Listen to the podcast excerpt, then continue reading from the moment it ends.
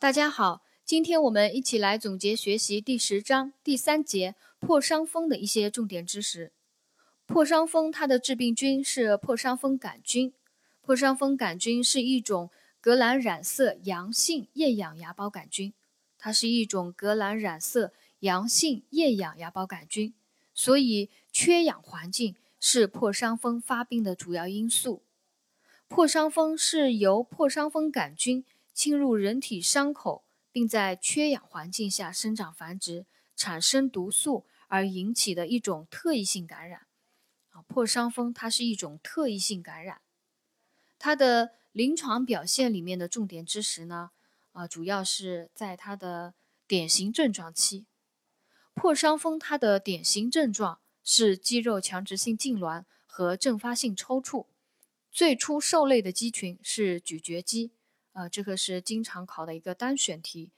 最初受累的肌群是咀嚼肌，随后依次为面肌、颈项肌、腹背肌、四肢肌群、膈肌和肋间肌。病人起始表现为咀嚼不便、张口困难，随后牙关紧闭，出现苦笑面容，啊，随之而出现角弓反张或者侧弓反张。强烈的肌肉痉挛可致肌腱断裂。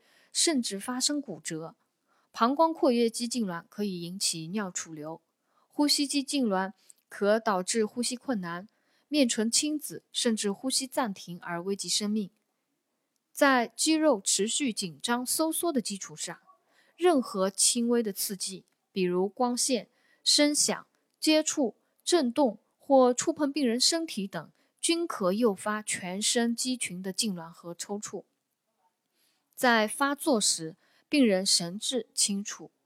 呃，这是破伤风临床表现里面的一些重点知识。我们再来回顾一下，破伤风它的典型症状是肌肉强直性痉挛和阵发性抽搐。最先受累的肌群是咀嚼肌，啊，其次是面肌、颈项肌、背腹肌、四肢肌群和膈肌、肋间肌。病人起始表现为咀嚼不便、张口困难，随后牙关紧闭。出现苦叫、苦笑面容、角弓反张，甚至侧弓反张。强烈的肌肉痉挛可导致肌断裂，甚至发生骨折。膀胱括约肌痉挛引起尿储留，呼吸肌痉挛引起呼吸困难、呼吸暂停，危及生命。在肌肉持续紧张收缩的基础上，任何轻微的刺激均可诱发全身肌群的痉挛和抽搐。发作时，病人神志清楚啊，所以病人特别痛苦。在破伤风临床表现里面，还有一个知识点，讲的是新生儿破伤风。新生儿破伤风，因为新生儿肌肉纤弱而症状不典型，常表现为不能啼哭和吸吮乳汁，活动少，呼吸弱，甚至呼吸困难啊，这是新生儿破伤风的一个特点。它的症状不典型，常表现为不能啼哭、不能吸吮乳汁，活动少，呼吸弱，甚至呼吸困难。破伤风它的治疗，第一个就是清除毒素的来源，啊，指的是彻底清除坏死组织和异物啊，就是局部处理，用百分之三的过氧化氢溶液冲洗，敞开伤口并充分引流，啊，第一个要做的就是清除毒素来源。第二个就是综合游离的毒素，包括注射破伤风抗毒素和深部肌内注射破伤风人体免疫球蛋白一次，均应尽早使用，啊。那个第三个呢，就是控制并解除痉挛啊，破伤风治疗第三个啊，控制并解除痉挛，包括保持环境安静，减少一切不必要的刺激，根据病情交替使用镇静和解痉药物。呃，病情严重的，必要时可给予冬眠疗法，用丁冬眠一号合剂静脉缓慢滴注。新生儿破伤风要慎用镇静解痉药。酌情使用洛贝林、尼可萨米等呼吸兴奋剂。第四点就是防止并发症，保持呼吸道通畅，给予支持疗法和应用抗生素。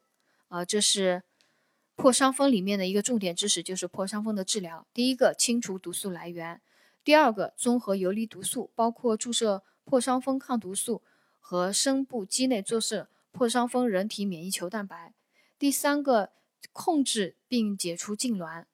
啊，第四点，防止并发症，包括保持呼吸道通畅、给予支持疗法和应用抗生素。控制并解除痉挛呢，包括给予一个安静的环境，减少一切不必要的刺激。根据病情，啊，交替使用镇静解痉药。严重的可以给冬眠疗法。新生儿破伤风，慎用镇静解痉药，酌情使用洛贝林和尼可萨米。破伤风的护理，呃，一般护理，呃，环境上面，它要求将病人安置于隔离的病室，保持安静，减少一切刺激，遮光，防止噪声，温度在十八到二十摄氏度，湿度在百分之六十。第二个，保持静脉输液通路畅通啊，保持静脉通路畅通，遵医嘱给予镇静解痉药物并观察疗效，严格进行消毒隔离。破伤风杆菌具有传染性，为了防止播散，应该要执行接触隔离。呃，大家记好了，破伤风要进行一个接触隔离，所有的器械敷料均需要专用。使用以后的器械用百分之零点五的有效氯溶液浸泡三十分钟，或用百分之一的过氧乙酸浸泡十分钟以后清洗，再进行高压蒸汽灭菌。敷料应该焚烧，用过的大单布类等包好后送环氧乙烷式灭菌以后，再送洗衣房进行清洗消毒。啊，用过的那些布类的物品应该要进行灭菌以后再进行清洗消毒。病人的用品和排泄物等均应消毒，护理人员应穿隔离衣，防止交叉感染。啊，我们把这个护理措施做好，严格做好消毒隔离的内容，我们再来回顾一下。破伤风杆菌因为具有传染性，为了防止播散，应该要执行接触隔离。所有的器械敷料均需专用，使用以后的器械用百分之零点五的有有效氯溶液浸泡三十分钟。或用百分之一的过氧乙酸溶液浸泡十分钟，清洗后高压蒸汽灭菌。敷料应该要焚烧，用过的大单布类等包好后送环氧乙烷室灭菌以后再送洗衣房清洗消毒。病人用过的用品和排泄物均应消毒。护理人员应该穿隔离衣，防止交叉感染。破伤风的另外一个护理措施要点呢，就是呼吸道的一个管理。要注意保持呼吸道通畅。对于有频繁抽搐、药物不易控制的严重的啊呼吸机痉挛的病人，应该尽早行气管切开，以便改善通气，及时清除呼吸道分泌物，必要时进行人工辅助呼吸。凡是气管切开的病人，均应给予气道湿化。病人进食时要注意避免呛咳和误吸。呃，这是呼吸道管理里面的一些。重点呢，我给大家就提醒一下，呃，其余的呢就同，呃，基础的一些保，比如说吸氧啊，还有气管切开，做好气管切开的护理啊，呃，发声拍背、吸痰啊，这些比较基础呢，就不多说了啊。重点就是提醒大家，呃，一个频繁抽搐、药物不易控制的严重的病人，尽早行气管切开。气管切开的病人应该给予气道湿化。病人进食时应注意避免呛咳和误吸。呃，还有尽早行气管切开的病人呢，它的目的是改善通气，及时清除呼吸道分泌物，必要时行辅助的人工辅助呼吸。另外还要做好病人的营养支持，给予高热量、高蛋白、高维生素的饮食，尽量少食多餐，以免引起呛咳和误吸。病情严重者可给予肠内、肠外营养。